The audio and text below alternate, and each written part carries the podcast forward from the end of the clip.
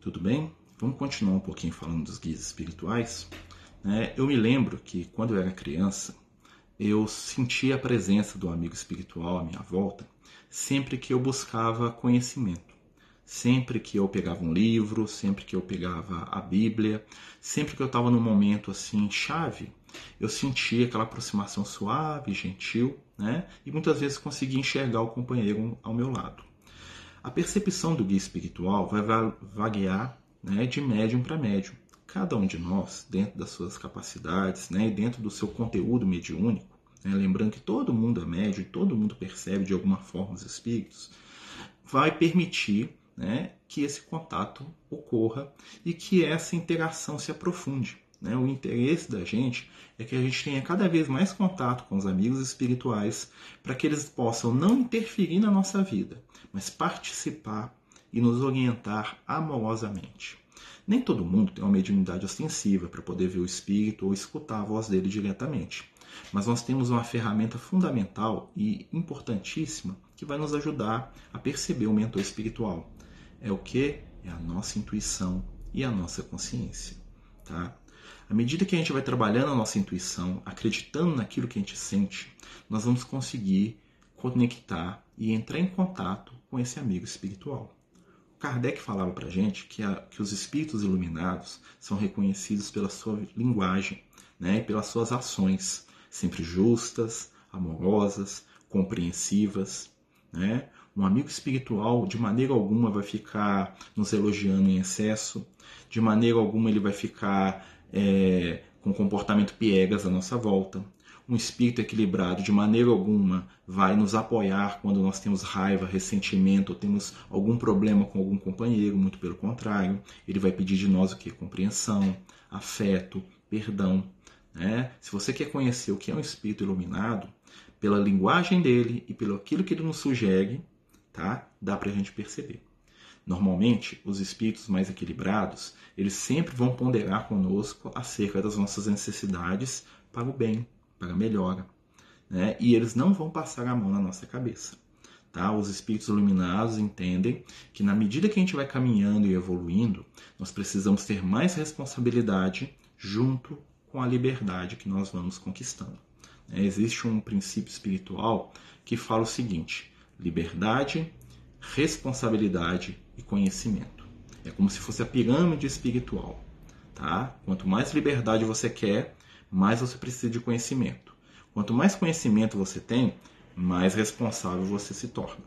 E os amigos espirituais trabalham para isso, tá certo? Uma das coisas fantásticas da mediunidade, é claro, é você poder conversar com esses amigos. Né? Eu tive já algumas experiências nesse campo.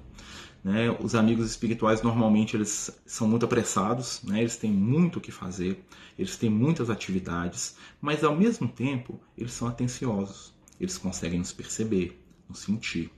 O que acontece é que a nossa dificuldade de entrar em contato com eles é, se dá por quê?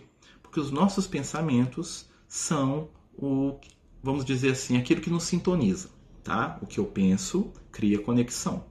E normalmente os pensamentos que nós temos não nos conectam com os amigos espirituais, porque o pensamento deles está em outro nível. Então, todo o processo de contato mediúnico, de contato espiritual, passa pelo quê? Pela readequação dos nossos pensamentos. É, o que a gente tem que fazer? Para a gente ter contato com Jesus, nós temos que pensar naquilo que Jesus pensaria. Para a gente ter contato com o nosso amigo espiritual, nós temos que elevar um pouco o nosso padrão mental, o nosso padrão vibratório. Como é que é isso? Né? Com certeza o amigo espiritual não vai estar acompanhando as minhas ideias se eu tiver com raiva, se eu tiver com ressentimento, se eu tiver pensando mal de alguém, se eu tiver culpando o outro pelas minhas falhas, pelas minhas fragilidades. Né? Eles vão se afastar e vão esperar eu sair desse transe né, de nível negativo. Outros espíritos podem se aproximar nesses momentos e nos influenciar, né? porque a gente é influenciado por aquilo que a gente escolhe né, como conteúdo mental. Se eu penso no bem, eu atraio os espíritos do bem. Se eu penso no mal, eu atraio os espíritos desequilibrados. Então, quer entrar em contato com os amigos espirituais? Algumas dicas. Primeiro, vamos observar o que a gente está pensando, o que a gente está sentindo. Conquanto a gente não precisa ser perfeito, porque a espiritualidade não espera isso da gente e nós não somos, né? Uma coisa que os amigos espirituais falam nesse momento pra gente, que é fundamental para a gente construir sintonia, para a gente aproximar mentalmente deles, é o desejo do bem. É muito importante desejar ser melhor, desejar fazer o nosso melhor. Né? E como é que a gente vai entender isso? Vamos se analisar, vamos nos observar e vamos ver o que, que eu posso melhorar. O que, que eu posso corrigir na minha caminhada, na minha jornada enquanto ser humano, enquanto pessoa. À medida que eu desejo me melhorar, seres que querem a minha melhora vão ser atraídos para me acompanhar. Outra coisa muito interessante que vai ajudar a criar sintonia com os amigos espirituais: música. É uma música de conteúdo elevado, é, leituras, quando você está lá estudando, quando você está vendo uma obra mediúnica, quando você está lendo um livro que fala de coisas positivas, que te ajudam a crescer, que fala do bem, do entendimento, da compreensão, você atrai inteligências que coadunam com aquelas ideias. Quando eu pego um jornal, quando eu pego um texto da internet que está lá alguém xingando, brigando, né, exigindo do outro aquilo que a gente mesmo não dá conta, naquela briga mental que não para, eu vou atrair como companhia mental espíritos que pensam daquela forma. E com certeza os amigos espirituais já não estão mais nessa onda. Então por isso que às vezes é difícil a gente sintonizar. E outra coisa fundamental para poder ter contato com a espiritualidade: trabalho no bem. É, a gente fala isso muito porque os amigos de luz eles estão agindo em torno do amor. Quando nós estamos conversando aqui, eles estão curando, eles estão instruindo, eles estão compreendendo e sentindo aqueles que estão à volta deles. E o que os amigos espirituais mais prezam são mãos e braços que se ofereçam a trabalhar junto com eles. E isso todos nós podemos fazer. É, é uma visita, é uma ida a onde se serve uma sopa, é a roupa que se dá ao morador de rua, né? é evitar o comentário descaridoso quanto ao erro alheio, né? ao criminoso, aquele que faz errado, e sim buscar vibrar no bem e na luz.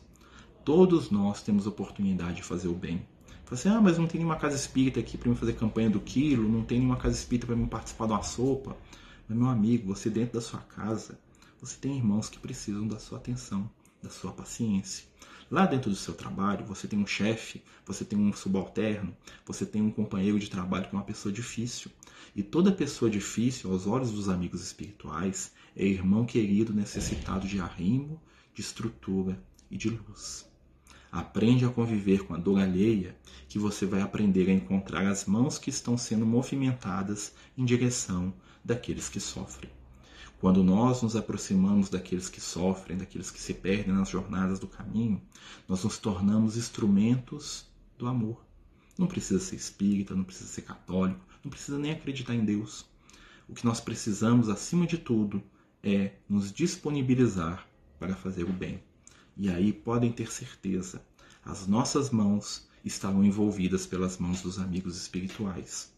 As nossas palavras vão carregar a vibração daqueles companheiros que nos inspiram intuitivamente.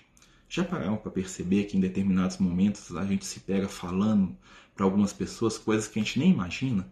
Nesse momento você está sendo intuído pelo seu amigo espiritual. Normalmente são momentos de consolo, de amparo, de compreensão, de luz.